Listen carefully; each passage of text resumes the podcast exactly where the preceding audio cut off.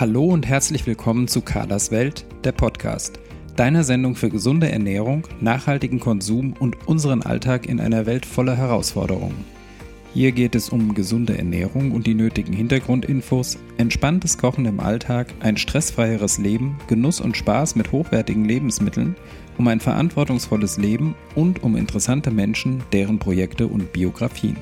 Viel Vergnügen mit der neuen Folge von Carlas Podcast ich begrüße dich zum heutigen Podcast und heute habe ich wieder einen sehr, sehr spannenden Interviewgast für dich. Mit äh, Philipp Tomaschowski zusammen habe ich nämlich meine Ausbildung zur Ernährungsberaterin über die SPT-Edukation, also KPNI, gemacht. Wir waren beide in der Ausbildung bei Tom Fox und haben zusammen ziemlich intensiv da gepaukt. Und weil wir in direkter Nähe zueinander wohnen, sind wir in Kontakt geblieben. Und ähm, ja, wir schließen uns auch manchmal in der Betreuung von Klienten so ein bisschen kurz. Philipp Steckenpferd ist die Bewegung und das ist ja so gar nicht mein Thema, muss ich zugeben, weil ich ja eher zu denjenigen gehöre, die sich zu Bewegung wirklich massiv motivieren müssen. Ich bin zwar mit meinen beiden Hunden viel und gern unterwegs, aber alles, was so drüber hinausgeht, kommt bei mir auch viel zu kurz. Philipp dagegen ist ein Experte und mit ihm spreche ich deshalb über die Bedeutung von Bewegung, über Bewegung im Alltag und auch wie wir uns dazu motivieren können, uns mehr zu bewegen. Ich wünsche dir ganz, ganz viel Spaß mit dem Interview. Ja, hallo lieber Philipp. Ich freue mich sehr, dass du dir heute die Zeit genommen hast für dieses Interview und äh, ja, ich bin schon ganz gespannt. Ja, hallo. Hallo. Philipp, kannst du dich vielleicht den Hörern einfach mal so ein bisschen vorstellen und etwas von deinem Werdegang erzählen? Ähm, sehr gerne. Ähm, also mein Name ist äh, Philipp Tomaschowski. Ich ähm, ja, wohne im äh, Main-Taunus-Kreis. Das ist ein Vorort von Frankfurt und äh, bin äh, Physiotherapeut, äh, Personal Trainer und Heilpraktiker für Physiotherapie. Ähm, ja.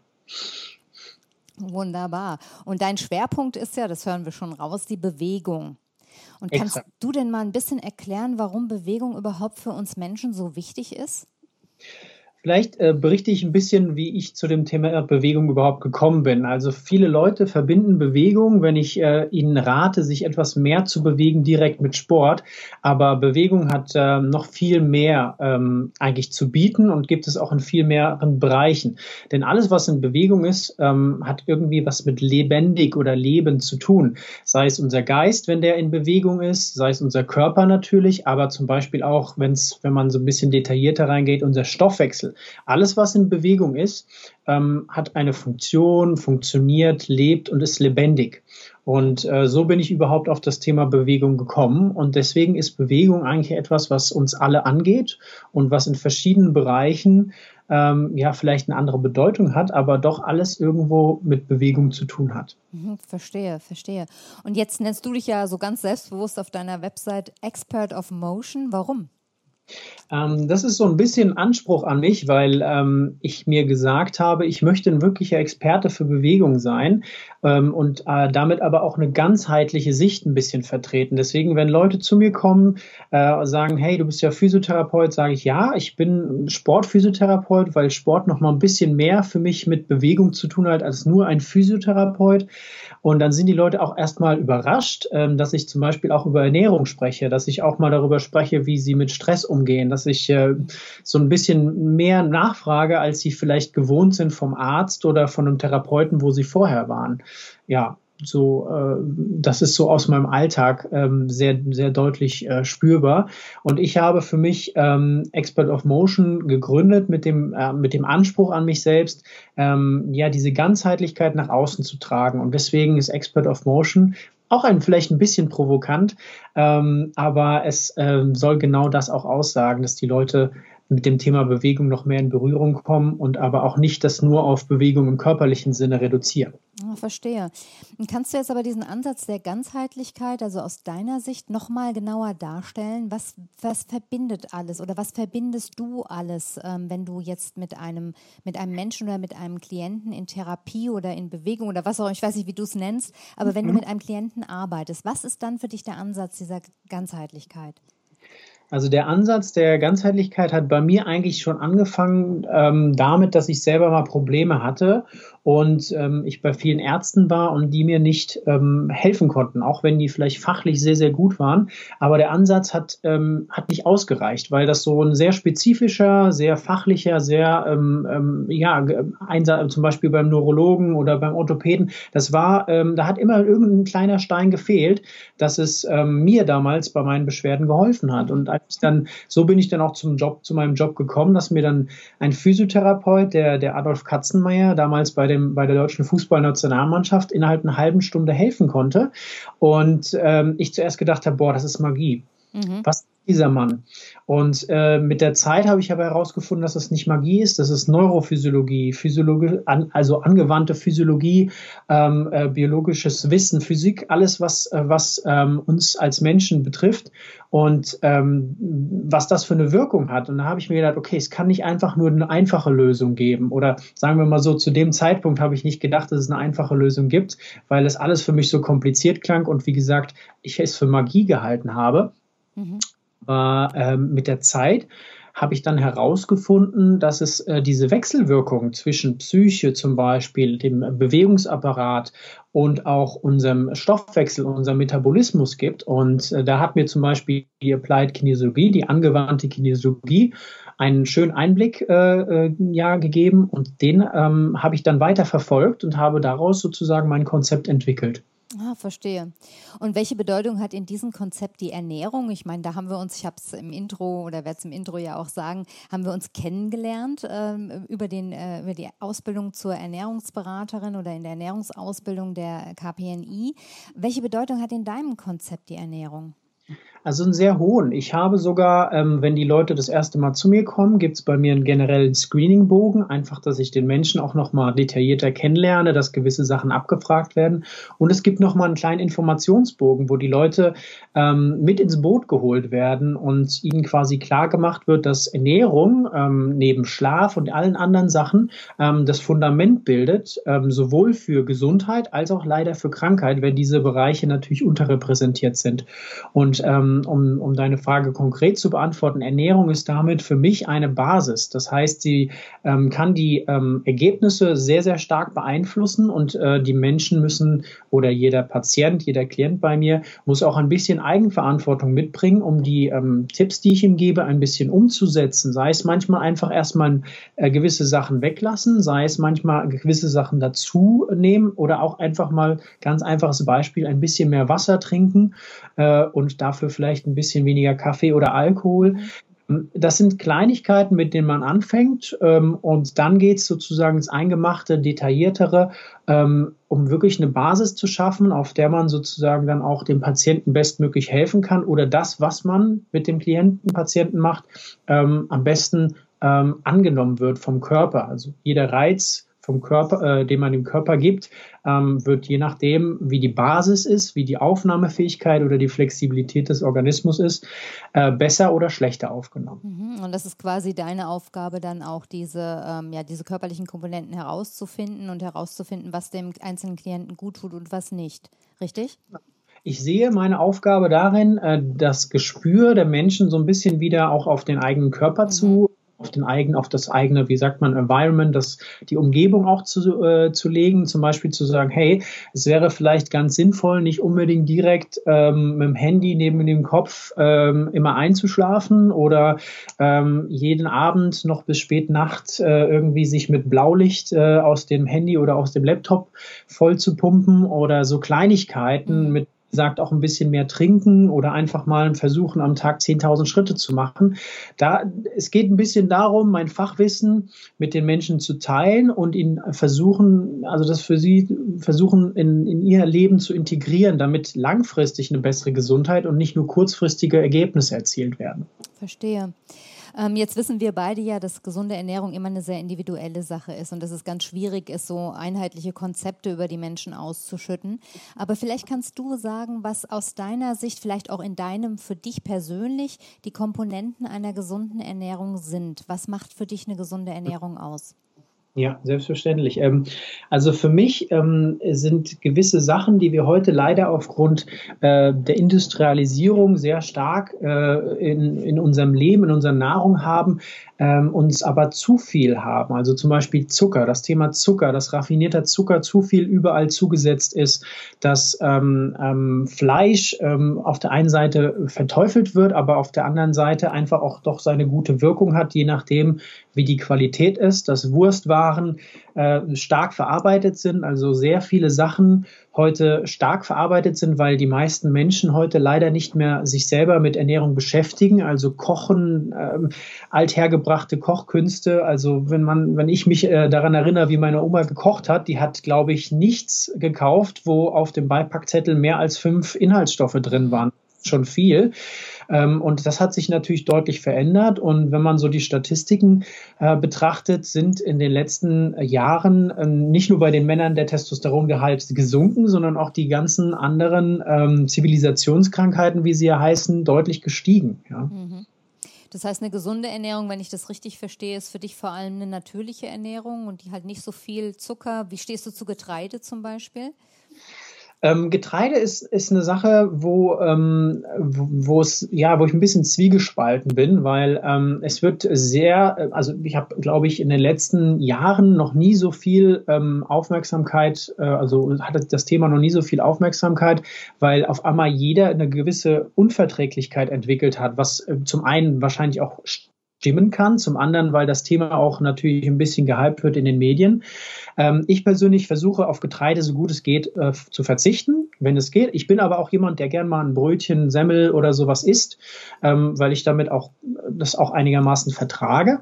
Allerdings äh, versuche ich es nicht täglich zu konsumieren. Also es geht auch ein bisschen darum, ich bevorzuge den Begriff auch äh, gerne artgerechte Ernährung. Mhm. Das heißt, man darf mal gerne was probieren, man darf sich auch gerne mal gut gehen lassen, aber auf der anderen Seite sollte man dann darauf achten, nicht zu viel von dem zu essen, sondern dem Körper möglichst flexibel auch ähm, äh, zu halten und auch verschiedenste Möglichkeiten zu geben, aus denen er vielleicht Nährstoffe ziehen kann. Mhm, mh, verstehe. Aber das heißt, generell würdest du, und da sind wir uns ja, glaube ich, ähm, sehr ähnlich, sagen, dass eine Ernährung, die zuckerreduziert ist, Getreide reduziert ist, die möglichst wenig Fleisch beinhaltet, Wurstwaren sowieso äh, mhm. nicht, äh, dass das so der Weg in etwa ist. Ja, Verstehe ich äh, dich da richtig? Genau, genau. Ich bin beim, beim Thema Fleisch ist es halt auch wieder sehr, sehr individuell zu sehen, weil es gibt wirklich Menschen, die sich, ähm, ähm, die mit, mit, mit, mit einer größeren Fleischmenge ähm, sehr, sehr gute gesundheitliche Ergebnisse haben und auch wirklich aus, aus, ähm, aus ähm, teilweise Autoimmunerkrankungen oder teilweise aus ähm, längeren Krankheitsphasen mit einem höheren Fleischkonsum, je nachdem, welche Qualität natürlich, aber auch deutliche, äh, deutlichen Benefit äh, herausziehen. Das muss man sehr, sehr individuell betrachten. Mhm die anderen Themen Zucker und Getreide, ähm, ähm, also wie gesagt, das ist, ich verteufel davon nichts. Auch Zucker hat seinen, seinen, seinen äh, Punkt oder seinen, seinen, seinen, sein Reiz, seinen Wert, ja. Das ist ein Wert, absolut. Äh, Getreide, wie gesagt, auch. Nur die Problematik ist, wenn wir, wenn wir ein paar Jahrhunderte zurückgehen, was ähm, auf einer Wiese an verschiedensten Getreide, sagen wir mal, oder Gräsern oder was in einer Wiese an, an Nährstoffen, sagen wir mal, war, ähm, ist heutzutage einfach nicht mehr vorhanden. Nicht, ich meine damit nicht nur den Boden, sondern allein auch die verschiedensten Pflanzen und es gab nicht mehr so, es gab nicht so viel viele Monokulturen. Mhm. Und das gibt es heute leider doch viel mehr. Ich war letztens wieder im Wald und äh, da ist mir aufgefallen, dass es zum Beispiel nur noch fast nur noch Nadelgehölz gibt, weil das anscheinend schneller wächst als manches Blattgehölz und erträglicher ist und so weiter. Und das gibt es natürlich bei uns auch in der Nahrung. Mhm. Und ähm, aber generell gibt es in, der, in unserer Nahrung viel zu viel Zucker. Äh, Getreide wird überall benutzt. Es ist auch einfach das, was wahrscheinlich am schnellsten verarbeitet werden kann und zu Kohlenhydraten gemacht werden kann. Kohlenhydrate sind lecker. Kohlenhydrate reduzieren, wenn man sie konsumiert. Ähm, auch ein bisschen den Stresslevel, den Cortisonlevel. Also es gibt gewisse Sachen, die dann wieder, und dann, wenn wir beim Stresslevel sind, sind wir natürlich wieder in einer anderen Region ähm, äh, von Bewegung vielleicht ähm, wo man ansetzen kann und den Menschen dann helfen kann, weil sie da gar nicht in diesem Bereich gedacht haben. Mhm. Ne? Sagen, ich esse jetzt halt Kohlenhydrate, warum esse ich denn? Warum habe ich denn den Drang, Kohlenhydrate zu essen? Noch und nöcher, die vielleicht aus Getreide kommen, weil gut, sie schmecken lecker, aber ähm, mir geht's danach immer besser. Das heißt, man, die Leute verbinden ja auch was mit diesem positiven Konsum oder einfach mal sich total voll zu essen und danach einfach ein Glücksgefühl zu haben, weil sie sonst die ganze Zeit gestresst sind. Also da sind wir wieder dann in dem Bereich Psyche. Ne? Also mhm. Psyche, da ist schon die erste Verbindung. Mhm. Jetzt hast du ja deine Ausbildung zum, also im Bereich Ernährung auch äh, nach den KPNI-Richtlinien gemacht und ich nehme an, du hast noch weitere Fortbildungen in Sachen KPNI gemacht. Ich weiß nicht, ob du eine vollständige Ausbildung KPNI hast, aber welche Bedeutung hat für dich die KPNI? Also die KPNI ist ähm, ein weiteres Modell, ähm, um äh, für mich gewisse Zusammenhänge besser zu verstehen. Und äh, wie gesagt, die Applied Kinesiologie, äh, Kinesiologie damit hat es angefangen. Die KPNI ist für mich ein, ein Bereich jetzt, ähm, der auch super interessant ist und immer noch weiter auch in, die, in das Zwischenmenschliche, in das artgerechte Leben geht. Und ähm, daher werde ich mich da immer, immerhin immer weiter fortbilden, mich mit Kollegen austauschen und äh, weiter versuchen, gewisse Sachen äh, zu kombinieren. Zum Beispiel das aktuelle Thema, mit dem ich mich sehr beschäftige, ist, ähm, man nennt es neumodisch Biohacking, also wie man zum Beispiel gewisse Sachen äh, simulieren kann, die für unseren Körper gut sind. So zum Beispiel auch ein gewisses Höhentraining, was äh, eine Anpassungsfähigkeit verbessert, ähm, Herzratenvariabilitätsmessung, um den Stresslevel zu ähm, ermitteln oder halt auch Rotlicht, was ähm, eigentlich in Deutschland eher mit Wärme verbunden wird, was aber nichts unbedingt mit Wärme zu tun haben muss, sondern mit Energie für die Zellen und mitochondraler Therapie oder mitochondraler äh, Behandlung, um dort äh, noch was anzusetzen. Und da ist, glaube ich, die KPNI äh, liefert sehr viele Erklärungsmodelle und gerade in Bezug auf Ernährung, was äh, gewisse Nährstoffe im Körper machen und wo sie ansetzen, da kommen wir sehr häufig in, das, in den Bereich Mitochondrien. Und äh, ja, das ähm, ist, bleibt spannend und ich bleibe neugierig. Philipp, ich würde mir ganz gerne diese drei Bereiche, in denen du hauptsächlich arbeitest, nochmal so ein bisschen genauer ansehen und würde dich bitten, ja. uns, äh, damit wir dich einfach noch ein bisschen besser kennenlernen, uns äh, ein bisschen was jeweils dazu zu erzählen. Also okay. zum einen bist du ja nach wie vor als Sportphysiotherapeut tätig. Was genau. genau machst du da? Wer kommt zu dir? Also der Sportphysiotherapeut, das verbinden die Leute immer so, ah, der ist beim Fußball, rennt er aufs Feld und versorgt die verletzten Spieler oder macht Rehabilitation mit denen, wenn sie verletzt sind. Das ist auch wahr. Ähm, ich habe sehr viele Sportler. Ich habe auch Leistungssportler betreut, die deutsche Läufer-Nationalmannschaft, Gesa Krause, Katharina Heinig, ähm, ähm, in Trainingslagern betreut. Was ich aber auch mache, ich nenne sie mittlerweile liebevoll Büroathleten. Viele, viele äh, Sportler sind ja aus dem Hobbybereich, aber sie machen das schon sehr professionell, wenn wir uns Marathonis anschauen oder äh, Triathleten, ja, die für den Ironman trainieren oder sowas. Die trainieren dann sehr, sehr viel. Ich sage immer, die trainieren 14 Stunden am Tag und arbeiten 14 Stunden. Da denke ich mir so, okay, der Tag hat nur 24 Stunden, aber irgendwie kriegen die Menschen das hin. So richtig viel ähm, quasi Belastung, sowohl im Job als auch privat. Und das äh, macht sich natürlich in gewisser Weise auch manchmal beim Körper bemerkbar und dann brauchen auch diese Menschen professionelle Hilfe. Deswegen habe ich den Begriff des Sportphysiotherapeuten gewählt. Ähm, und ähm, lebe das auch, weil für mich, wie gesagt, das noch ein bisschen mehr den Bereich der Bewegung äh, repräsentiert, aber nicht unbedingt nur Sport. Das heißt, es ist wie gesagt eine, eine Sache, die vielschichtig ist. Aber Sportphysiotherapeut klang für mich einfach viel, viel cooler als nur Physiotherapeut, weil die meisten Leute denk, denken beim Physiotherapeut erstmal an Massage. Da ist es mir lieber, wenn die Leute denken, beim Sportphysiotherapeuten, ich renne nur aufs Feld und behandle nur Sportler. Ja gut, ich hätte jetzt den Begriff äh, weitergefasst und hätte gedacht, das ist für alle interessant, die eben Sport machen und in gewisser Weise einen physiotherapeutischen Ansatz suchen. Genau. Um, ähm, dann arbeitest du als Personal Trainer. Mhm. Ähm, wer kommt da zu dir? Was machst du da genau? Das finde ich ein ganz besonders spannendes Feld. Also als Sportphysiotherapeut macht man ja auch sehr viel Training. Das ist ja die Mischung aus Therapie und Training. Das heißt, dass die Leute wieder in die Aktivität, sei es in der Rehabilitation oder sei es in der Prävention, zurückgeführt werden. Wenn jetzt jemand zum Beispiel aber zu mir kommen möchte, weil er sagt, hey Philipp, ich möchte was Präventives machen, dann kann man das auch mit einem Personal Training anbieten. Und zwar, dass ich die Leute regelmäßiger, also nicht nur behandle, sondern auch betreue.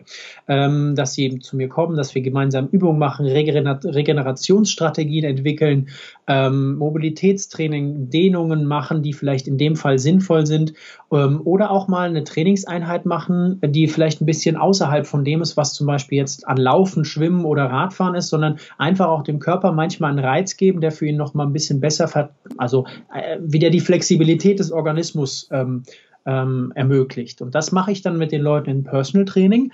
Ähm, ich habe aber auch unterschiedlichste Leute, die eher ein gesundheitliches Personal Training machen, die einfach wieder ähm, nicht nur wieder, sondern vielleicht auch zum ersten Mal in Bewegung kommen möchten, ähm, weil sie sagen, hey, das ist ja jemand, der arbeitet mit vielen Leuten, die viel in Bewegung sind. Wie ist denn das eigentlich, wenn ich jetzt als äh, Otto hinkomme? Ich kann auch diesen Menschen helfen und dann einfach die, auch vielleicht ein bisschen die Angst vor Bewegungssport nehmen und denen dann zeigen, okay, es geht doch einiges und auch im hohen Alter kann man noch viel machen. Und ähm, der gesundheitliche Ansatz ist dann natürlich trotzdem noch sehr, sehr stark. Ich kann aus meiner Haut als Sportphysiotherapeut dann natürlich nicht raus, aber die Leute kommen auch dann einfach regelmäßiger nur zum Training, wo dann aber auch gesundheitliche Elemente einfließen, die Ernährung natürlich auch, aber manchmal auch einfach ein vielleicht ein Spaziergang, wo man einfach mal über gewisse Themen spricht und dabei aktiv ist, weil ähm, äh, wie gesagt, ein Personal Training muss nicht immer nur Kraft, muss nicht immer nur laufen, muss nicht immer nur rennen, muss nicht nur Gewichte stemmen sein. Es kann auch mal sein, dass man einfach mal wie ein Personal Training ein gewisses Coaching mit natürlich dazu macht, dass die Leute einfach für den Alltag was mitnehmen. Und ähm, das habe ich sehr, sehr häufig, dass die Leute dann zu mir kommen und dann sozusagen so ein Personal Training, entweder eine aktive Einheit, wo man trainiert und wo man gewisse Fragen stellt, macht man die Übung richtig, ja, nein, was kann man noch machen? Oder einfach auch mal zum Beispiel einen ganz einfachen, profanen Spaziergang, wo wir aktiv sind, beide, ähm, in Bewegung im wahrsten Sinne des Wortes, aber auch unseren Geist durch ein Gespräch quasi bewegen und äh, gewisse ja, äh, Themen angesprochen werden und man dann ähm, dadurch vielleicht anders inspiriert wird, motiviert wird und äh, in Bewegung kommt. Mhm. Das heißt also, wenn ich dich richtig verstehe, ist das nicht nur für Menschen interessant, die per se schon sportlich sind, sondern auch jetzt, ich bin ja nun überhaupt kein Sportler, so von meinem Ansatz her, sondern auch für Menschen wie mich, die jetzt vielleicht einfach sagen, Mensch, ich weiß, ich müsste, aber ich mache aus meiner Sicht, können wir vielleicht später nochmal drauf zu sprechen kommen, vielleicht zu wenig, ja. Ähm, ja. Und jetzt äh, sagen würde, okay, ich nehme jetzt mal ähm, den Philipp als Personal Trainer, um einfach so ein bisschen in die Gänge zu kommen und mit ihm zusammen zu schauen, welche Bewegung für mich die richtige ist. Ist das auch ein Ansatz? Genau, also ich, ich kann natürlich von den Bewegungsmöglichkeiten, die ich selber nutze, am, nutze am besten sprechen, weil ich da auch mit Leidenschaft äh, dahinter stehe. Welche Wir haben sind das? Genau, das ist nämlich, ich habe nämlich ein cooles Projekt mit einem anderen Personal Trainer Kollegen äh, bei mir ähm, aus Frankfurt und zwar ähm, ähm, bieten wir kostenlose Wanderungen in der Natur an im Umkreis von Frankfurt, ähm, um Leute auch der Natur wieder näher zu bringen. Das heißt, ähm, äh, dem Waldbaden, wie man es äh, mittlerweile schon ein bisschen öfter hört, dass das sehr gesund ist. Das ist eine, eine für mich, ähm, äh, mir tut das sehr, sehr gut und eine meiner Ansicht nach sehr, sehr gesunde Bewegungsform in der Natur bei vielleicht äh, ja gutem Wetter, aber egal wie, man ist an der frischen Luft, man ist in der Natur, man ist vielleicht mit ein paar Leuten äh, zusammen, unterhält sich ein bisschen, kann auch manchmal für sich sein und man bewegt sich über längere Zeit ähm, bergauf, bergab und ähm, dadurch kommt man auch in Bewegung. Man kann auch ein bisschen schwitzen, aber man muss nicht unbedingt immer gleich im Hochleistungssport oder hochintensiv sein. Man kann auch ganz einfach langsam damit starten. Das ist zum Beispiel mein, der erste Tipp, den Leute meistens bei mir bekommen, ist, versuchen Sie mal 10.000 Schritte am Tag zu schaffen. Mhm. Und äh, schaffen sich einen Schrittzähler an. Das ist wahrscheinlich das günstigste Tool, was man so machen, haben kann. Und dann probieren sie es mal oder testen sich einfach mal, wie sie es über eine Woche hinbekommen. Und dann merken die Leute, oh, okay, ich bin doch nicht so viele Schritte gelaufen, wie ich gedacht habe. Ähm, wenn ich das aber schon schaffe mit den 10.000, ähm, vielleicht ändert sich dann doch was, ja. Mhm. Und 10.000 Schritte sind eine ganze Menge. Also ich äh, tracke das seit einiger Zeit, weil mhm. mich das auch mal interessiert hat. Ja. Ähm, und ich immer dachte, durch meine Hundespaziergänge bin ich auf der sicheren Seite. Aber das ist gar nicht so einfach. 10.000 Schritte sind eine Menge ja. Bewegung am Tag.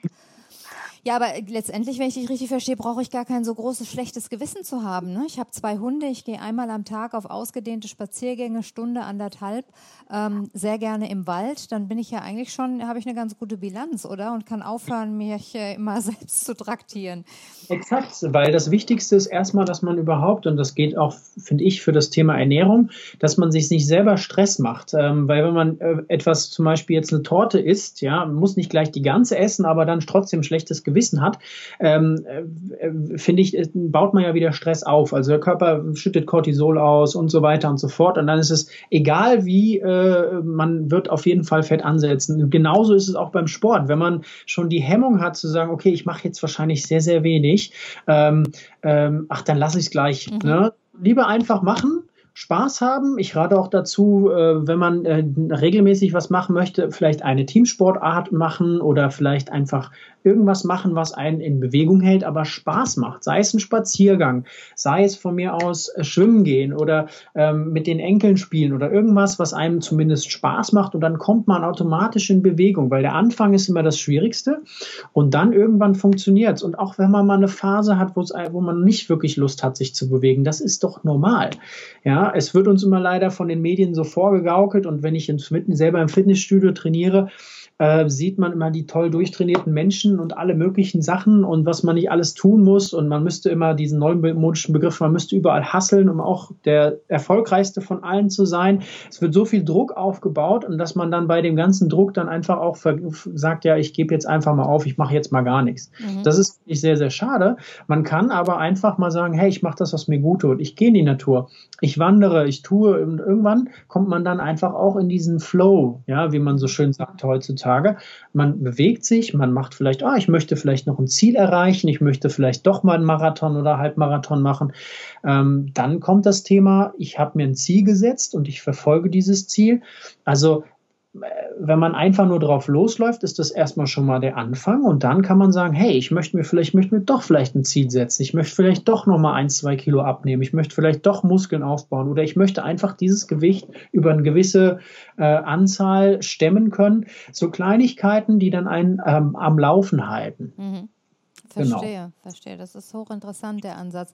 Ja, das, die Sache mit dem Druck sehe ich natürlich bei mir in meinem Bereich, ich bin ja mehr auf die Ernährung spezialisiert, auch ganz, ganz stark. Ne? Umso mehr sich Klienten selber unter Druck setzen, ähm, umso mehr sind sie auch immer in der Gefahr, ähm, die Dinge zwar anzufangen, aber nie wirklich durchzuhalten. Ne? Das ist, glaube ich, ein ganz, ganz wichtiges Thema und deshalb finde ich es auch gut, dass du das nochmal so explizit angesprochen hast, dass eben Druck auch für sehr viel Stress sorgt und äh, Stress kann ich auch haben, wenn ich sage, ich muss, ich muss, ich muss. Ne? Ich muss mich ja. gesund ernähren, ich darf jetzt den Kuchen nicht essen, ich muss dazu heute Abend unbedingt noch joggen gehen. Ne? Das baut halt eine Menge Stress auf.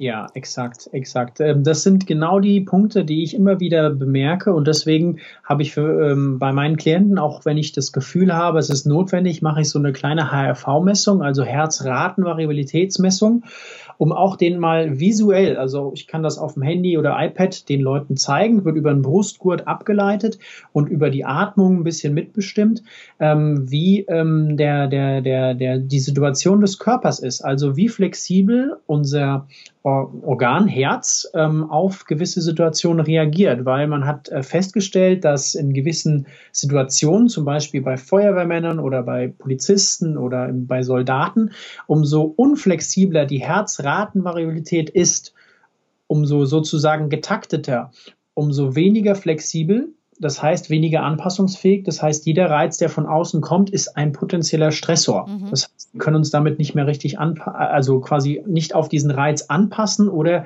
auf ihn adäquat reagieren. Und so kann das auch manchmal in der Therapie oder Training sein. Deswegen bin ich mittlerweile der Meinung, dass man ähm, im Profisport nie äh, mit Leuten trainieren sollte, wenn man sie nicht vorher in dieser Weise gemessen hat, weil manchmal dann ein Trainingsreiz, den, der eigentlich gut gedacht ist, dann vielleicht doch Leistung zunichte macht gemacht, die im vorherigen Training entstanden sind, weil der noch mitten in der Regenerationsphase ist. Und jetzt gehen wir mal aus dem Leistungssport in, zum Otto.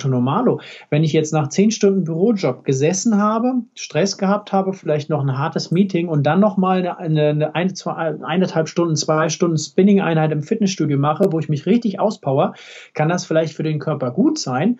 Aber es kann auch sein, dass ich damit den Körper weiterhin nach unten trainiere und dann am nächsten Tag, vielleicht nicht am nächsten Tag, übernächsten Tag oder vielleicht vielleicht in ein, zwei Wochen dann dafür die Rechnung tragen muss. Und das ist so eine Sache, das sehe ich immer häufiger, dass Leute zu mir sagen, ja, was soll ich denn machen? Sag ich, ja, mach eine Woche Pause.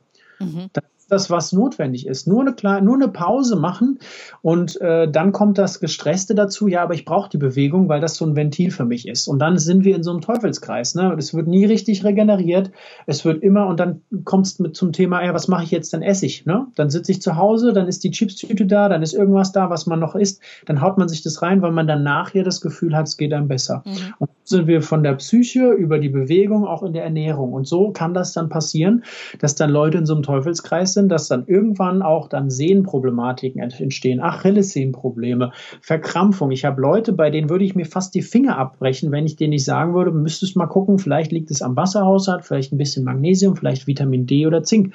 Und dann kann man schon ein bisschen mitarbeiten. Ich breche mir meine Finger nicht ab und die Ergebnisse sind besser. Mhm. Also du merkst das Thema, es, es geht irgendwie immer in eine Richtung, nicht in eine Richtung, aber es ist alles miteinander vernetzt. Mhm. Und so versuche ich das auch meinen Klienten klarzumachen und ein bisschen dafür zu sensibilisieren, aber auch nicht zu sensibel zu machen, dass sie jetzt nicht sagen, oh Gottes Willen, ich äh, laufe jetzt hier auf Eierschalen. Nein, unser Körper ist unglaublich widerstandsfähig, aber wir können manchmal Sachen machen, die ihm besser tun und manchmal Sachen, die ihm vielleicht in dem Moment nicht so gut tun. Und das kann man zum Beispiel äh, über die Herzratenvariabilitätsmessung ganz gut machen. Mhm, das klingt so. ja hochspannend. Mhm. Mhm. Ähm, Jetzt habe ich noch eine dritte Komponente auf deiner Website gefunden, ja. ähm, mit der konnte ich gar nichts anfangen. Äh, das musst du uns jetzt unbedingt erklären. Und zwar arbeitest ja. du auch, ich weiß gar nicht, ob ich es richtig aussprechen werde, als KAZU-Trainer. KAZU, genau. KAZU-Trainer, aha. Was ist das und was machst du da?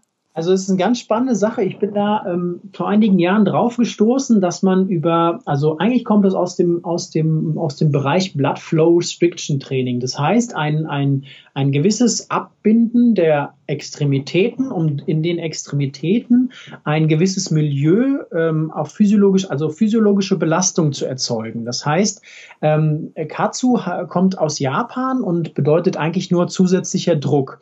Das heißt, man bindet das nicht zum Beispiel wie bei einer Blutdruck mit einer Blutdruckmanschette ab, sondern man hat eine Manschette, die den Blutfluss nicht komplett Ne, bei, wenn man Blutdruck oder wenn man zum Beispiel Blut abgenommen bekommt, dann kriegt man ja so eine Manschette und die drückt den Arm schon ziemlich ab. Ja? Mhm.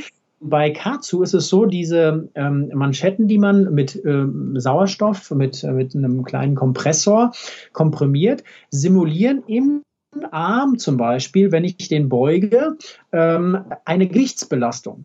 Das heißt, wenn ich jetzt mein, wenn ich Gewicht benutze, zum Beispiel 5 Kilo, dann kommt ein gewisser Druck in der Muskulatur an. Und diesen Druck kann ich aber simulieren, wie gesagt, mit Katsu und damit ein, auf physiologischer Basis ein höheres Gewicht simulieren. Zum Beispiel dann wird 5 Kilo nicht als 5 Kilo, sondern als 40, 50 Kilo wahrgenommen mhm. von unserem Stoffwechsel und der Körper fängt an, Hormone auszuschütten, Wachstumsfaktoren.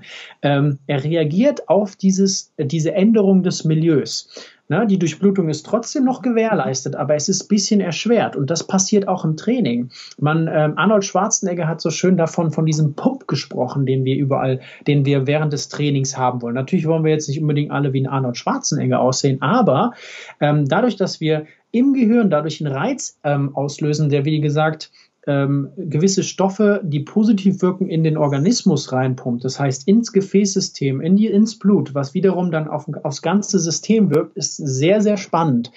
Ähm, also, um es kurz zu machen, Katsu ist auch eine Art des Biohackings, wo wir dem Körper gewisse Situationen simulieren können, also eine physiologische Belastung, aber keine mechanische.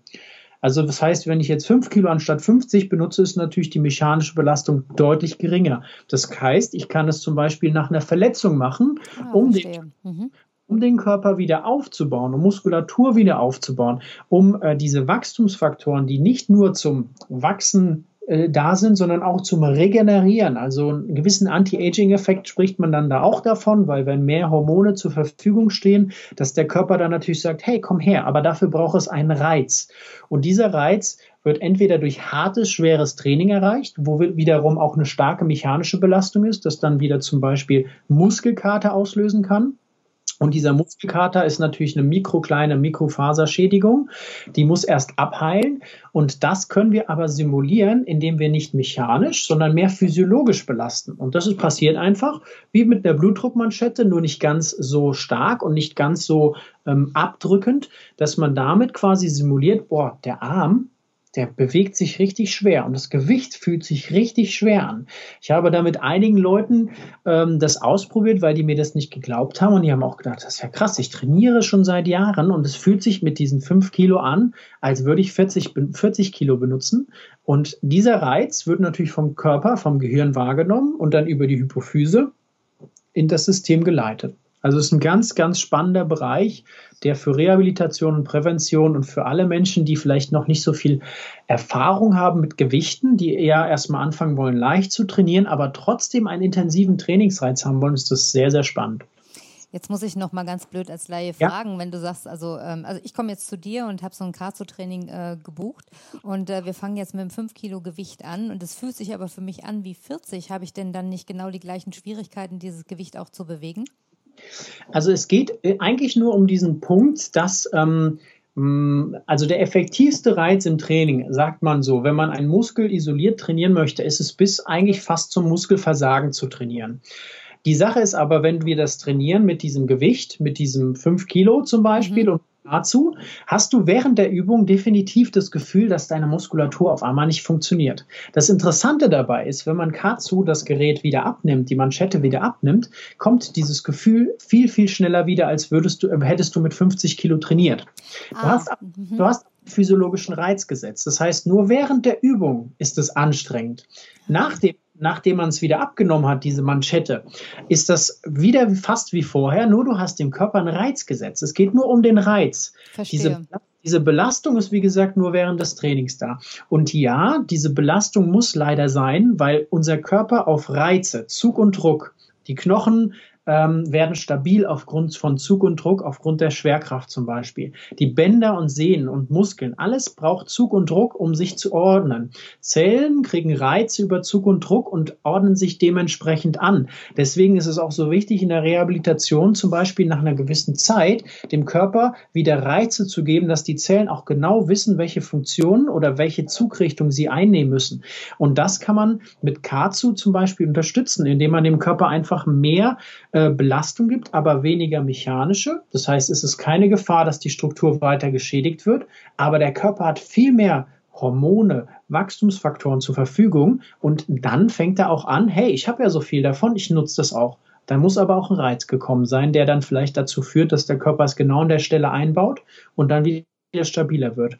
Es gibt ganz tolle ähm, äh, mittlerweile Studien, ähm, leider äh, noch im Japanischen, wo die Japaner schon 40, 50 Jahre damit arbeiten, wo Leute, die normalerweise tendenziell acht bis neun Wochen zum Beispiel eine Problematik mit Bändern oder auch mit Knochen haben, äh, und das eigentlich der Heilungszeitraum ist und das in einer weniger als der Hälfte der Zeit dieselben Ergebnisse erzielen können, aufgrund von einem zusätzlichen Katsu-Training. Hochspannend. Also wirklich, Philipp, sehr, sehr interessant, was du da berichtest. Wir müssen trotzdem ein Stück weitergehen. Ich könnte dir stundenlang ja. zuhören. Ähm, ich würde aber gerne noch auf ein paar andere Dinge zu sprechen kommen. Du bist ja auch Heilpraktiker für Physiotherapie. Jetzt habe ich das auch noch nie gehört. Ich äh, kenne den Heilpraktiker für Psychotherapie natürlich.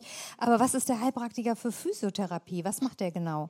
Also der Heilpraktiker für Physiotherapie ist eigentlich so ein, ähm, ein, ein Schritt in die richtige Richtung, um äh, Physiotherapeuten ein bisschen mehr Autonomie gegenüber den Ärzten zu geben. Das heißt, wenn jetzt jemand zum Beispiel ein akutes Problem hat, dass man dann nicht immer nur zum Orthopäden rennen muss, sondern zu sagen, hey, kann da mal ein Physio drüber gucken. Das ist einfach nur eine Möglichkeit, rechtssicher selber die Heilkunde im Bereich der Physiotherapie ausüben zu können. Ähm, ich mache jetzt aktuell auch noch den großen Heilpraktiker, weil mich, wie gesagt, das Thema noch ein bisschen mehr beschäftigt im ganzheitlichen und da nochmal äh, noch mal einen draufzusetzen, auch eventuell das Thema Blut oder sonstige Therapien. Ähm, aber Physiotherapie ist eigentlich immer auf Anweisung von einem Arzt erst möglich. So ist es in der Rechtsprechung. Ähm, der Heilpraktiker für Physiotherapie ermöglicht es zum Beispiel mir, dass die Leute zu mir kommen können, bevor sie beim Arzt waren, ich eine Diagnose stellen kann, sie untersuchen kann oder auch weiterhin zu einem Arzt schicken muss, wenn zum Beispiel gewisse Probleme sind, die ich nicht behandeln darf oder kann. Und das ist der Heilpraktiker für Physiotherapie. Das heißt nicht, dass ich mit Kräutern um mich schmeiße oder ähm, irgendein Voodoo mache oder, ähm, sondern es geht darum, Physiotherapie eigenständig ohne Arztverordnung äh, ausüben zu können und damit den, möglich, den Leuten die Möglichkeit geben, schneller behandelt zu werden. Mhm. Das ist eigentlich der Heilpraktiker für Physiotherapie. Genau. Verstehe. Und dann warst du bis zuletzt auch noch äh, als Dozent an der Hochschule Fresenius tätig, wenn ich das richtig weiß. Und kannst du da vielleicht auch noch kurz erzählen, was du dort gemacht hast? Ähm, ich habe da die ähm, Studenten ausgebildet ähm, in den Fächern ähm, ja, funktioneller Massage, funktionelle Therapie und habe auch das Staatsexamen in diesen Bereichen geprüft, weil ähm, mir hatten, also Lehren hat mir immer schon sehr viel Spaß gemacht und ähm, ich hatte äh, das Gefühl, meinen Beitrag auch leisten zu wollen, dass auch andere Kollegen noch ein bisschen mehr eine ganzheitliche Sicht auf auf den Menschen haben. Also wo sie auch sagen, okay, liegt es jetzt nur an der orthopädischen Problematik oder ist es vielleicht auch noch eine neurologische und so weiter und so fort. Und dort habe ich dann den Studenten versucht, den Blick über den Tellerrand etwas zu vereinfachen. Und das haben wir dann haben wir dann jetzt über einige Jahre schon gut implementiert und äh, ich glaube, ich habe ganz viele neugierige junge Therapeuten äh, begleiten dürfen, ja, in den das letzten Jahren. Klingt gut, auf jeden Fall.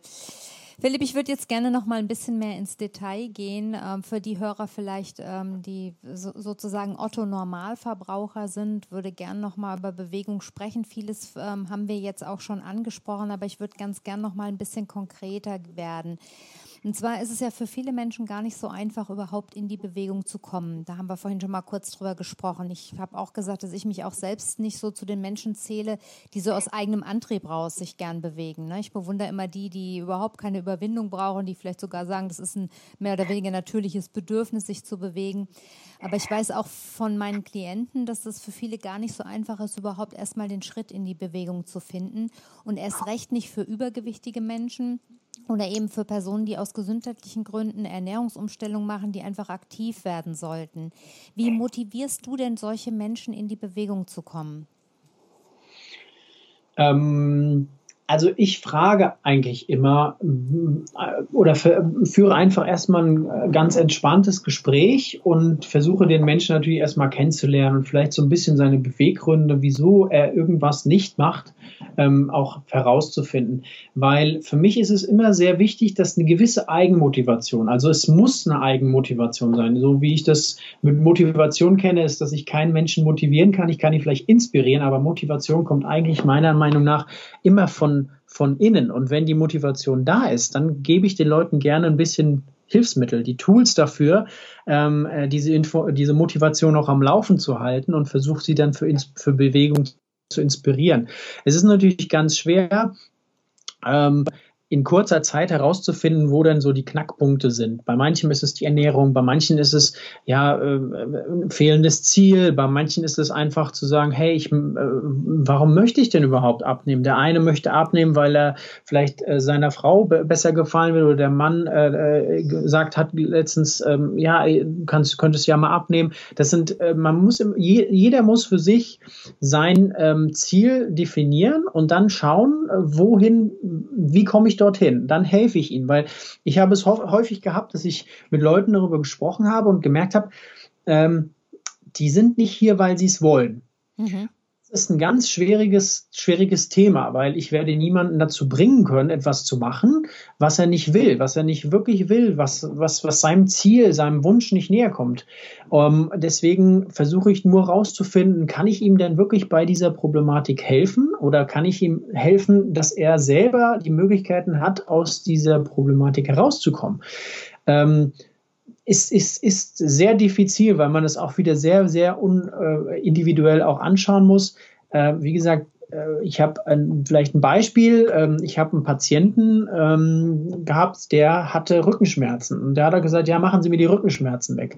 Was aber eigentlich sein Ziel war, war nicht nur der Rückenschmerz weg, sondern er konnte aufgrund der Rückenschmerzen zum Beispiel seine Enkelin nicht mehr hochheben, was für ihn unglaublich wichtig war. Mhm. Ja, das heißt, das Problem ist nicht immer das, was geschildert wird, sondern das Problem ist meiner Meinung nach noch viel weiter zu sehen. Und wenn ich ihm jetzt sage, wissen Sie was, denken Sie an Ihre Tochter und wir trainieren zusammen und das wird äh, oder an Ihre Enkelin und dann haben die Leute eine ganz andere Motivation, als wenn sie sagen, ja, ich mache den Rückenschmerz nur weg oder wir mhm. trainieren damit der Rückenschmerz weg oder wir ähm, trainieren, dass die fünf Kilo weg sind. Es geht darum, finde ich, ein Ziel zu finden, was die Leute ähm, ja so richtig, richtig begeistert, anfeuert, motiviert und dann ähm, ist der Rest eigentlich ähm, ja der Rest kommt dann eigentlich auch in Bewegung. So sehe ich das. viele Leute wird geraten, wird von Ärzten, ärztlicher Seite auch geraten, ach komm, äh, fünf bis sechs Kilo abnehmen und dann können sie ihre Blutdruckmedikamente reduzieren oder sie haben Diabetes Typ 2. Äh, wenn sie vier Wochen fasten, dann ist, kann das sein, dass Diabetes Typ 2 geheilt ist. Ähm, das werden die meisten Leute nicht machen, weil das nicht ausreichend motiviert, also äh, inspirierend für diese Menschen ist. Ich habe bei mir, mein Vater ist leider auch so einer. Ich rede mit ihm die ganze Zeit darüber und versuche ihn zu motivieren, da was zu machen, aber das wird nicht funktionieren, wenn er es nicht selber will. Weil er müsste auch fünf Kilo, dann könnte er wahrscheinlich seine Blutdruckmedikamente auch reduzieren.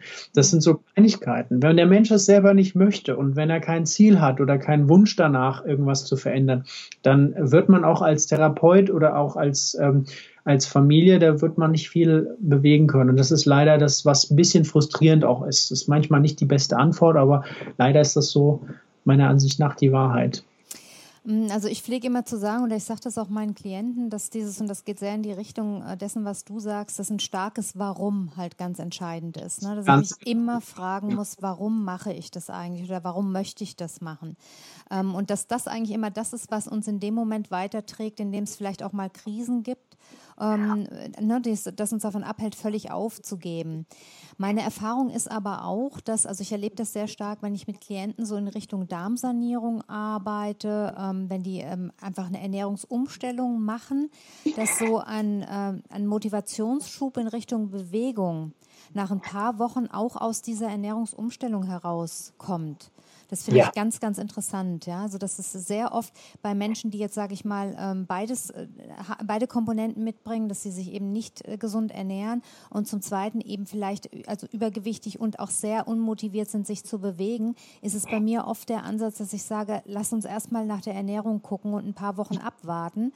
Und plötzlich sitzen die Leute nach sechs Wochen hier wieder in der Praxis und sagen, ach, ich habe übrigens auch angefangen, mit meiner Nachbarin immer spazieren zu gehen abends. Das tut mir ganz gut.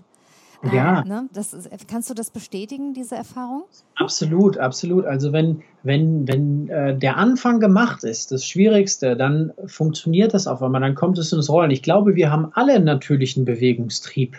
Ähm, also ich, wenn ich jetzt eine Woche, früher, wenn ich mich erinnere, eine Woche irgendwo verletzt war und musste mit den, mit, also ich war immer schon, hat man gesagt, hyperaktiv, dann war ich richtig unruhig, aggressiv. Ich wusste, ich musste mich bewegen. Und ich kenne das aber auch von Patienten auf der Seite, dass sie auf einmal sagen, boah, ich mache jetzt mal was, ich habe jetzt mal wieder Lust und ich, was weiß ich, ich habe auch eine gehabt, die hat auf einmal gesagt, hey, ich mache jetzt mal dieses, äh, wie heißt das, dieses, äh, die, die Mauer runterlaufen, so senkrecht. Also richtig auch ihre Angst, die hatte Höhenangst, hat sie auch mhm. richtig, die hat, die hat richtig Gas gegeben, wo ich gesagt habe, super, hat sich einiges getan. Die hat aber auch 40 Kilo abgenommen, ja. Mhm da ist viel passiert und äh, das äh, kann ich absolut bestätigen, wenn dann, wenn dann eine Darmsanierung stattfindet, wenn dann gewisse Stoffwechselprozesse wieder besser ablaufen, wenn dann wieder Dopamin im Gehirn mehr ausgeschüttet wird, auf einmal geht's los, auf einmal findet man Spaß daran, ja, man ist motiviert, ähm, da, da kommt das von Natur aus. Dann fängt der Körper an, dann macht, zieht der Geist vielleicht mit, ja, dann ist der Stoffwechsel auch dabei und dann ist der Motor am Laufen, dann ist wieder alles in Bewegung, so wie wir es ähm, vielleicht zu Anfang an auch gesagt haben. Und das ist dann wirklich toll zu sehen, wie sich dann auch Menschen ähm, auch von der Psyche her sehr positiv entwickeln und einfach auch viel lebensfroh und viel mehr Lebensqualität bekommen. Ja, ja. das erlebe ich hier auch ganz häufig. Das ist in der Tat richtig.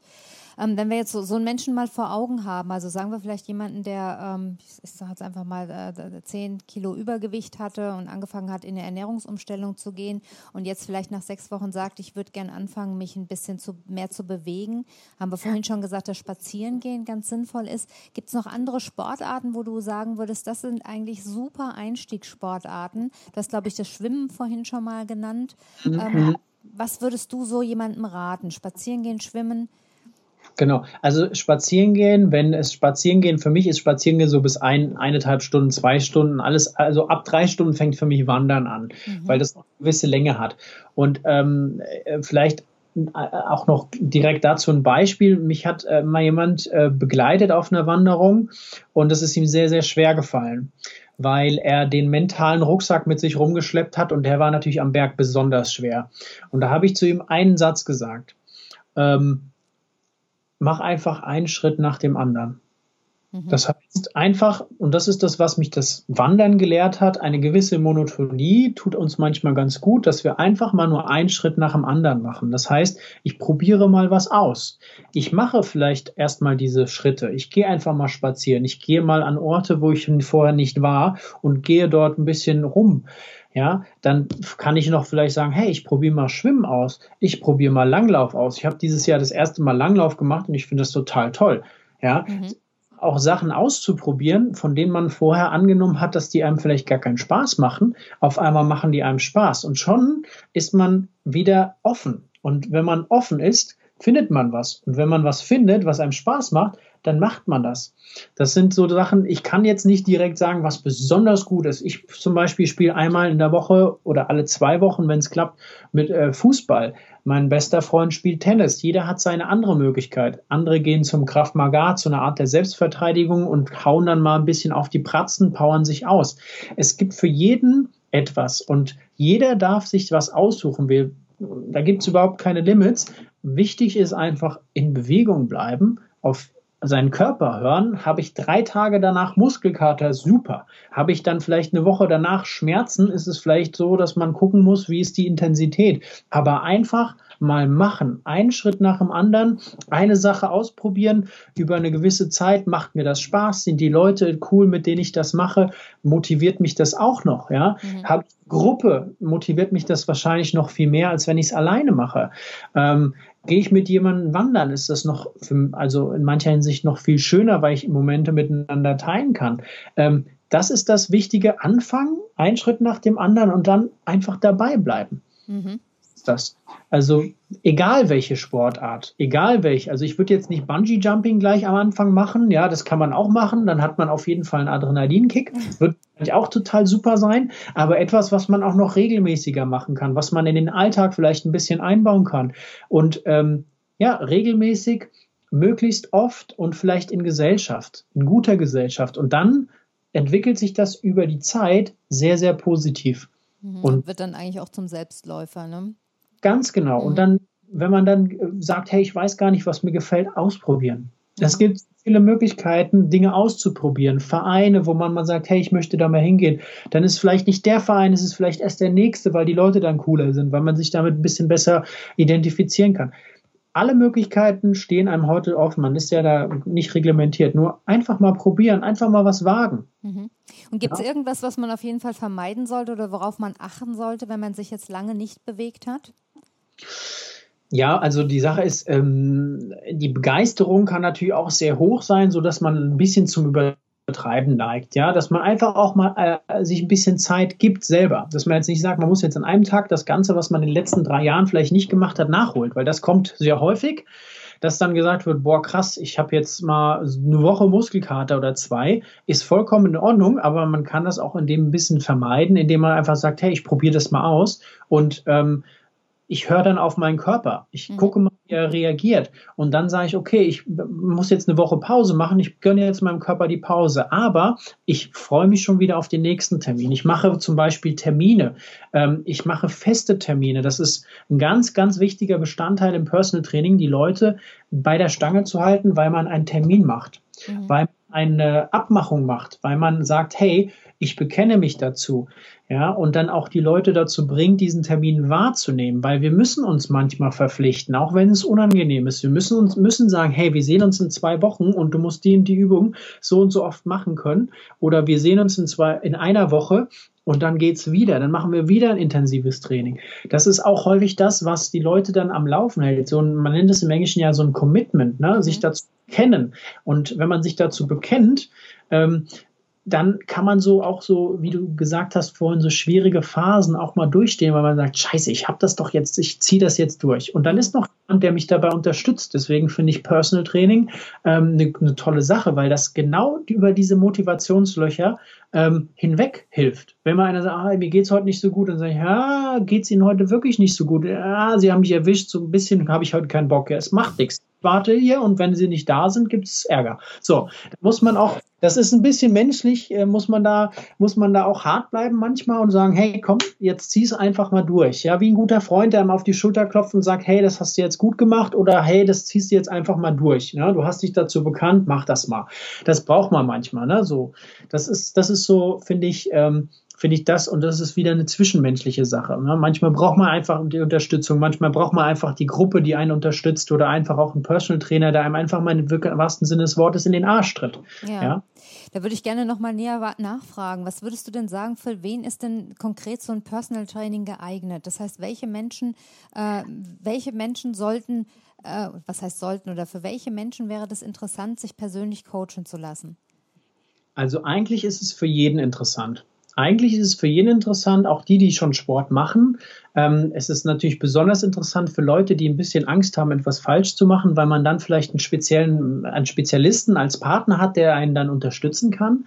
Ähm, für Leute, die sich ähm, schwer motivieren, die aber vielleicht ein Ziel haben und vielleicht nicht sich genau trauen, da in die Richtung zu gehen. Ja, ähm, es ist eigentlich für fast jeden. Nur man muss schauen, welcher Personal Trainer passt zu mir oder welcher, äh, welcher. Ich habe immer geguckt, welcher Klient passt zu mir. Mhm. Ja, wo können wir auch zusammenarbeiten? Weil ein Personal Training ist für mich eine der hochqualitativsten, exklusivsten und persönlichsten Dienstleistungen, die es gibt, weil man da im Eins zu eins ähm, oft sehr lange Zeit mit äh, Klienten verbringt und auch die, ähm, äh, da muss man sich als Mensch gut können. Also ich mhm. kenne Personal Trainer, die mittlerweile Klienten haben, die zu Freunden geworden sind, ja.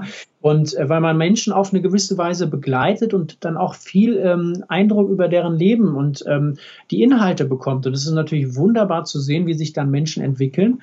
Und äh, ähm, äh, dann wird man auch mal eingeladen von denen, was weiß ich, zum Geburtstag. Das ist ein ganz toller Moment, ja. Und das ist, finde ich, das Tolle. Man muss, ähm, man muss einfach gucken, ähm, äh, was möchte ich erreichen oder möchte ich etwas erreichen oder woran hapert es bei mir? Ist es die Motivation? Wenn man keine Zeit hat, weil man 24 Stunden arbeiten würde, theoretisch, dann ist natürlich, Personal Trainer bringt natürlich auch nichts. Man muss sich dann auch manchmal Lücken schaffen. Es gibt Manager, die, ähm, ähm, Kollegen, die trainieren Manager, bei denen ist es so, dass die sich immer in der Woche zwei oder drei Tage eine Lücke nur für Personal Training frei halten, damit sie mal, damit sich mal jemand nur um sie kümmert, dass mhm. sich nicht dass sie keine Entscheidung treffen müssen, sondern es wird nur gemacht, was der Personal Trainer sagt, dass sie auch mal abschalten können, dass sie auch mal aus ihrem, ihrem Alltag rauskommen. Also es ist, wie gesagt, durch die Bank weg für jeden geeignet.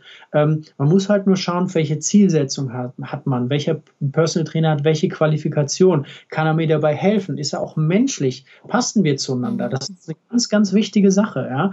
Also, äh, deswegen, es gibt da eigentlich keine große Limitation. Ne? Die Qualifikation wäre natürlich gut, wenn jetzt jemand für einen Ironman trainiert, dass der vielleicht auch ein bisschen Ahnung hat davon, wie man Ausdauertraining macht, wenn man sich dafür verbessern möchte. Ja? Deswegen lauf, arbeite ich auch mit einem Laufcoach zusammen, wo dann, wenn Leute speziell fürs Laufen trainieren wollen, also Ausdauertraining machen, dann sage ich, hey, dann ist doch das eine gute Idee. Wenn die Leute mehr in Bewegung kommen sollen, oder wieder in Bewegung kommen sollen, dann kommen sie zu mir und dann schickt auch der Kollege die zu mir, dann kann ich da ein bisschen helfen, dann ergänzen sich, ja. Das heißt, ich verstehe dich richtig, äh, dass man, also mein, in meiner Vorstellung war das immer so, dass ich schon ein sehr, sehr großes Ziel haben muss, um überhaupt für ein Personal Training äh, mich interessieren zu können. Aber wenn jetzt jemand wie ich, der sagt, du, ich will eigentlich äh, Gewicht passt, ja, Ernährung passt auch, aber ich bin jetzt in einem Alter, wo ich einfach ganz gerne ein bisschen mehr für meine Fitness tun würde. Ich hätte gerne so vielleicht an der einen oder anderen Stelle, dass es da ein bisschen weniger hängt. Ähm, dann bin ich immer noch bei dir richtig? Absolut, absolut. Es geht, es geht ja darum, dass ähm, in den meisten Fitnessstudios die Leute sich genau mit diesem Ziel anmelden und dann denken, ah ja, das wird schon passen. Aber ähm, 80 bis 90 Prozent der Leute erreichen nicht ihre Ziele im Fitnessstudio. Ähm, deswegen ist es dann, wenn man in diese individuelle Betreuung reingeht, kann man seine Ziele deutlich besser erreichen. Man wird unterstützt, ja. Ähm, man kommt einfach auch in Bewegung. Äh, und diese Verpflichtung zum, zu, zu, den Terminen zu kommen, das hält einen auch am Laufen. Das darf man nicht unterschätzen. Allein der Termin, dass man den Termin gemacht hat, dass man sich dazu verpflichtet hat, da hinzukommen. Ja, dass man auch sagt, hey, ich arbeite auch ein bisschen mit. Das ist zum Beispiel, was die Leute bei mir auch immer unterschreiben müssen, äh, bevor die Therapie losgeht, dass wir zusammen an deren Zielen arbeiten, dass sie nicht die ganze Verantwortung an mich als mhm. Therapeut oder Trainer abgeben, sondern dass man sagt, hey, wenn ich jetzt mit dir eine Stunde trainiere, das Training ist super und du haust dir zu Hause, ja, die äh, drei Kilo Nudeln rein, dann ist das natürlich super, ja, da wird natürlich kein Ergebnis erzielt, sondern man muss da gemeinsam an einem Strang ziehen und im Personal Training oder in der Therapie ist das fast genau dasselbe, nur, nur die Zielsetzungen sind vielleicht ein bisschen andere. Mhm. Und darf ich dich fragen, was man für so ein Personal Training investieren muss? Das wird sicherlich viele unserer Hörer auch interessieren. Also ich sage es mal so, im Allgemeinen ist es so, dass ein gutes Personal Training ab 80 Euro beginnt. Ja, ähm, wenn, wenn es günstiger ist, ist es meistens so, dass, ähm, ich sage es mal so, wie es ist, äh, es darf auch ein bisschen was kosten, wenn man mal einen Spezialisten quasi engagiert. Und äh, da ist natürlich die Grenze nach oben offen. Da muss jeder für sich entscheiden, äh, welchen Betrag er dann selber bezahlen möchte. Es gibt Kollegen, die sehr, sehr viel ähm, im dreistelligen Bereich nehmen, ja, oder halt auch welche, die dann wirklich ähm, in, in Fitnessstudios ihre, ihre Arbeit machen und dann 80, 90 Euro nehmen. Ja, das ist vollkommen in Ordnung. Ja, aber so in dem Preissegment kann man sich bewegen und dann darf man auch ein bisschen was verlangen. Ähm, sowohl als Trainer als auch als Klient, was dann als Dienstleistung zurückkommt. Mhm. Und reicht es da auch, wenn man mal so einzelne Termine von Zeit zu Zeit macht oder müssen das so deiner Erfahrung nach immer gleich mehrere en bloc sein? Weil das ist ja schon eine, schon genau. eine Investition. Wenn man jetzt sagen würde, man müsste zehn Termine machen, a 80 Euro, dann ist man ja schon mit einem einem relativ ähm, großen Betrag dabei. Ja, also die Sache ist, es gibt, ähm, ich fahre zum Beispiel das Modell bei einigen, die kommen, ähm, was weiß ich, quartalsweise oder einmal im Monat hm, oder alle okay. zwei Monate, ähm, um äh, sozusagen einfach mal zu schauen, hey, wie ist die Übung? Oder kannst du mal durchchecken, wir machen mal ein bisschen, gucken mal, ob da irgendwas nochmal korrekt, korrekturbedürftig ist. Ähm, da kann man das, es gibt verschiedene Modelle. Es gibt auch, ähm, Möglichkeiten, zum Beispiel 10er, 20er oder 50er Karten zu kaufen und dann einfach die Termine individuell auszumachen. Ja, das ist auch so eine Sache. Es wäre aber natürlich sinnvoller, zum Beispiel zu sagen, okay, ich mache jetzt mal zehn Termine nacheinander, ähm, damit auch wirklich ein Ergebnis möglich ist. Weil wenn man nur einen Termin macht und dann vier Monate später den nächsten Termin und in der Zwischenzeit vielleicht nicht viel passiert ist, dann wird das Ergebnis wahrscheinlich auch nicht so schnell ähm, kommen oder es wird nicht das gewünschte Ergebnis erzielt werden. Eine gewisse zeitliche Investition und vielleicht auch ein bisschen Geld ähm, sind da schon recht sinnvoll, weil wie gesagt, mit, mit einer äh, gewissen, äh, ähm, wie soll man sagen, ähm, gewissen Verpflichtungen, die ich ja dann eingehe, mit zum Beispiel einer Zehnerkarte, dann, ja, ich habe jetzt das Geld bezahlt, ah, jetzt gehe ich doch noch mal mhm. hin. Mhm. Kann mhm. auch motivieren. Darf man nicht unterschätzen. Mhm. Darf man nicht unterschätzen, auch wenn es viel Geld ist. Aber eigentlich kann man, könnte man fast sagen, umso mehr Geld es, äh, Geld es ähm, eigentlich kostet, äh, umso mehr wird man sich in den Arsch beißen, wenn man nur einen Termin verpasst. Also verstehe ich dich richtig, dass es am Anfang einfach besser wäre, mehrere Termine hintereinander zu machen und dann kann man vielleicht in etwas größere Zeitabstände gehen, wenn man einfach sicher in seinem eigenen Training ist. Exakt, exakt. Prima. So ist es im Prinzip eigentlich sehr gut ausgedrückt, weil man am Anfang meistens mehr Zeit braucht, dass so ein bisschen Gefühl entsteht. Und wie gesagt, wenn man vorher noch gar nichts gemacht hat, ist es sowieso erstmal besser, ein bisschen begleitet zu werden und dann zu sagen, hey, weißt du was, jetzt machen wir nur noch alle zwei Wochen. Mhm. Und nächsten Woche und dann, wenn Personal Training dann sehr gut läuft, sagt er, okay, weißt du was, dann hast du einen Trainingsplan für die Woche, den machst du und dann sehen wir uns das nächste Mal und dann gehen wir die Sachen noch durch. Und dann kann man das ein bisschen strecken. Aber die Begleitung über einen längeren Zeitraum, ähm, das ist, das ist das, was halt auch Effektivität dann bringt. Also wenn über einen längeren Zeitraum, manche Klienten sind auch über Jahre da, ja, dann sieht man bessere Ergebnisse. Und die, wie gesagt, die Lebensqualität hängt auch manchmal einfach damit zusammen, dass man sich unter der Woche ein bis zwei Stunden oder vielleicht länger Zeit für sich nimmt. Und ähm, äh, wann kümmert sich mal jemand nur um eine Person, mhm. um um, nur um sie, sage ich immer zu den Leuten. Wann passiert das denn mal? Und dann überlegen die Menschen meistens und sagen, das passiert sehr, sehr selten. Mhm. Und, und das ist, finde ich, eine sehr, sehr wichtige Sache, dass man wirklich den Fokus auf einen Menschen mal hat. Und das tut dem Menschen auch, in, in, auch sehr, sehr gut. Also ne, ja, ja. wirklich den Fokus auf eine Person. Ja, wenn jetzt jemand aus dem Raum Frankfurt zuhört und vielleicht gerne Kontakt zu dir aufnehmen möchte, über welche Kanäle erreicht man dich denn am besten? Also am besten ist es natürlich entweder über meine Website, also expert-off-motion.de. Also auch wenn man Sportphysio Frankfurt eingibt, dann findet man das auch. Ähm, ansonsten äh, gerne auch über meine Handynummer oder über Instagram, Facebook gibt es auch die Möglichkeit, Kontakt mit mir aufzunehmen. Es ist, ähm, wenn man mich, wie gesagt, bei Google eingibt. Ähm, Bist du auf Instagram auch unter deinem ähm, Namen zu finden? Ich bin unter Sportphysio Frankfurt auch dort zu mhm. finden. Genau, das ist äh, ganz recht, recht leicht zu finden und dann kann man auch ein bisschen sehen, was ich da so manchmal so gepostet habe oder so. Ansonsten, wie gesagt, über meine Website, ähm, da gibt es auch ein paar Informationen zu den einzelnen äh, Bereichen, in denen, in denen ich arbeite. Und wie gesagt, ich bin auch immer offen, wenn mir jemand schreibt und Fragen stellt, dann äh, kriegt man in der Regel auch recht schnell eine Antwort und dann findet man sich zusammen. Und ganz zum Schluss kommt dann natürlich das persönliche Treffen und dann entscheidet sich halt, kann man sehr gut miteinander zusammenarbeiten, vielleicht auch langfristiger oder kann ich den Menschen bei ihren Beschwerden oder bei ihren Zielen helfen. Mhm. Ja, prima. Ich werde diese ganzen Informationen natürlich in die Shownotes packen und dann können die Leute mit dir Kontakt aufnehmen. Ja, Philipp, wir sind so ziemlich am Ende unseres Interviews. Ich würde dich aber gerne noch mal, das mache ich gerne mit meinen Interviewgästen, nach einem persönlichen Statement fragen, das so deine Philosophie oder deine Botschaft, vielleicht auch dein Appell in einem Satz zusammenfasst. Gibt es da etwas? Ähm, ich habe sogar vier Worte nur. Äh, und zwar alles mit L. Und zwar habe ich die für mich selber definiert und nach denen versuche ich zu leben. Das, äh, das heißt, im wahrsten Sinne des Wortes ist das erste Wort Leben, das zweite Wort ist Lachen, das dritte Wort ist ähm, Lernen und das letzte Wort, ganz, ganz wichtig, ist Lieben. Mhm. Sehr schön, wunderschön gesagt. Und zu allerletzt frage ich meine Interviewgäste eigentlich immer gern auch nach einem Buchtipp. Vielleicht irgendetwas, ja, ich weiß nicht, aus deinem Bereich, auch was ganz anderes. Gibt es irgendwas, was du empfehlen kannst oder unseren Hörern vielleicht gerade empfehlen möchtest? Ähm, es gibt ein, äh, ich habe ganz viele tolle Bücher. Eigentlich könnte ich da eine ganze, ganze Latte nennen. Wenn ich da eins raussuchen möcht, müsste, dann wäre es wahrscheinlich, ähm, ähm, lass mich kurz überlegen, ja, das, das, das Master Key System. Mhm, Kenne ich, ja.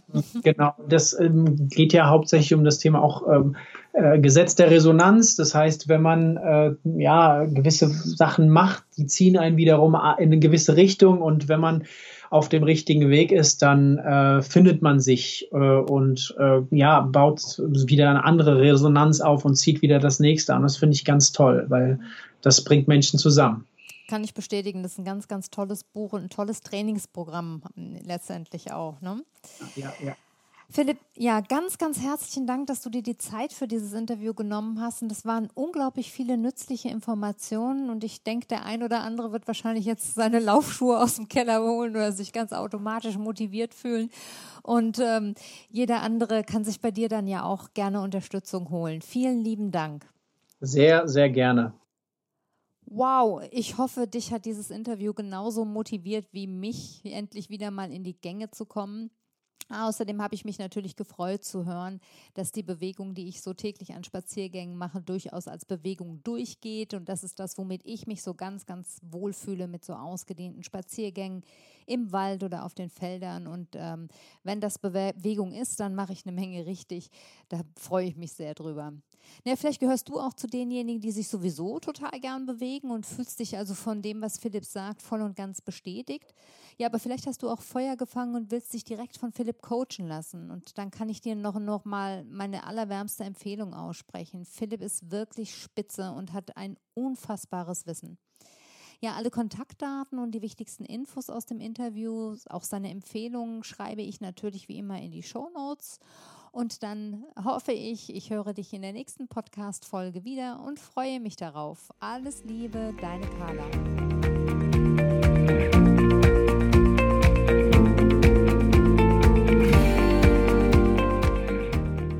Das war eine neue Folge von Carlas Welt, der Podcast. Die Links zu den Themen der Sendung findet ihr in den Shownotes und auf www.carla-kocht.de slash podcasts.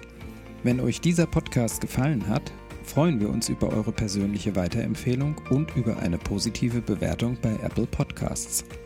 Weitere Folgen findet ihr auf Spotify, Apple Podcasts und in eurer Podcast-App. Carla findet ihr unter Carlas Welt und Carla kocht auf Instagram, Facebook und Twitter. Vielen Dank fürs Zuhören und bis bald.